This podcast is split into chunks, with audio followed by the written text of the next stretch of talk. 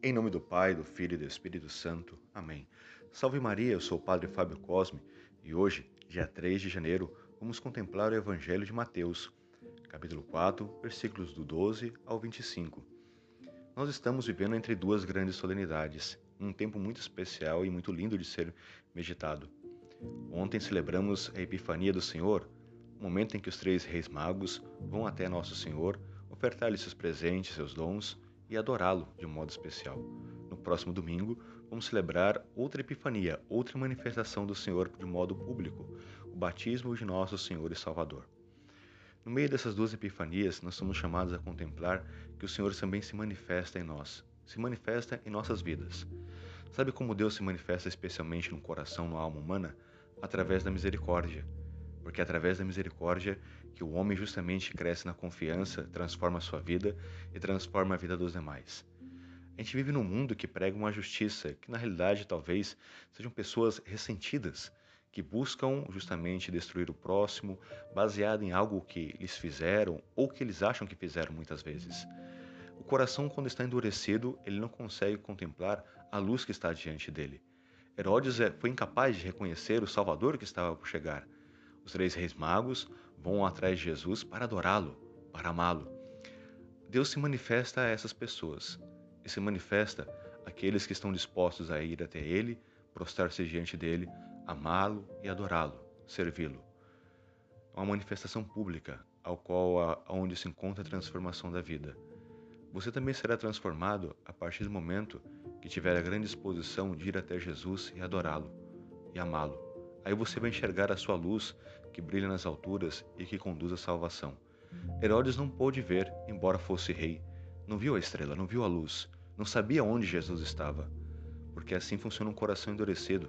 Ele não consegue enxergar as coisas de Deus. Dentre as bem-aventuranças, uma das mais belas, bem-aventurados os misericordiosos, porque alcançarão misericórdia. Recorde, por exemplo, quantas vezes Deus foi misericordioso na sua vida. E por que você não seria com os demais? Por que guardar mágoa, ressentimento, más recordações? Ah, essa pessoa me fez isso, aquela me fez aquilo. Ah, eu vou retribuir, eu vou castigar, eu vou punir, eu vou falar. Isso não é uma ação divina. Deus é rico em misericórdia. Eu, como padre, gosto muito de celebrar e meditar a oração eucarística número 7, sobre a reconciliação em Deus Pai. Porque justamente Deus quer ser visto como misericordioso e quer ser visto como um Pai a característica mais bela diante de Deus, essa paternidade, essa misericórdia, o mesmo Deus Salvador que envia seu Filho Salvador para nos redimir perdoar os nossos pecados.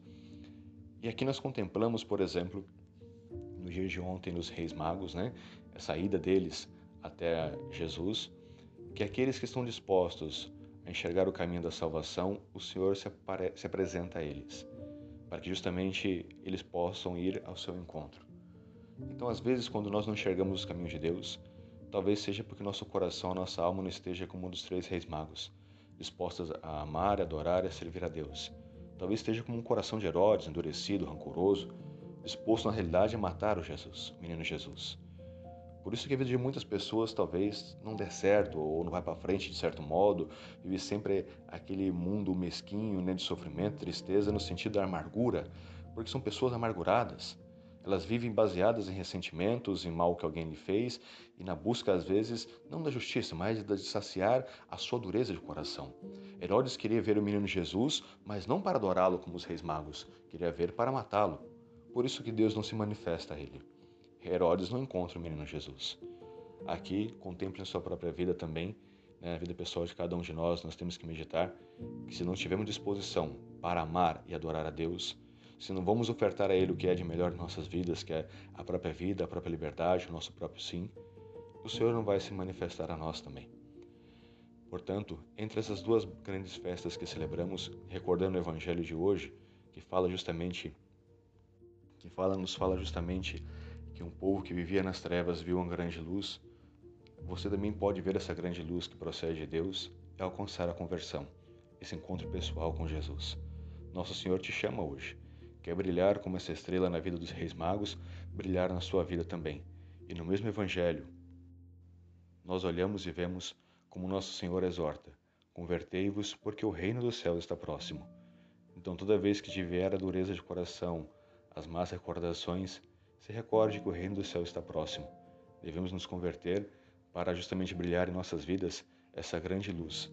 E se justamente estamos nas trevas, peçamos a Deus, ao Espírito Santo, a graça de enxergar os caminhos de nosso Senhor, que Ele possa brilhar para nós e para saber e reconhecer que algo realmente procede de Deus, é que é onde brilha de um modo muito profundo a misericórdia, a caridade, o amor ao próximo, a alegria, porque aqueles que estão em Deus, estão com Deus, e que Deus está neles, eles estão dispostos a viver o amor, a misericórdia, o perdão, a compaixão.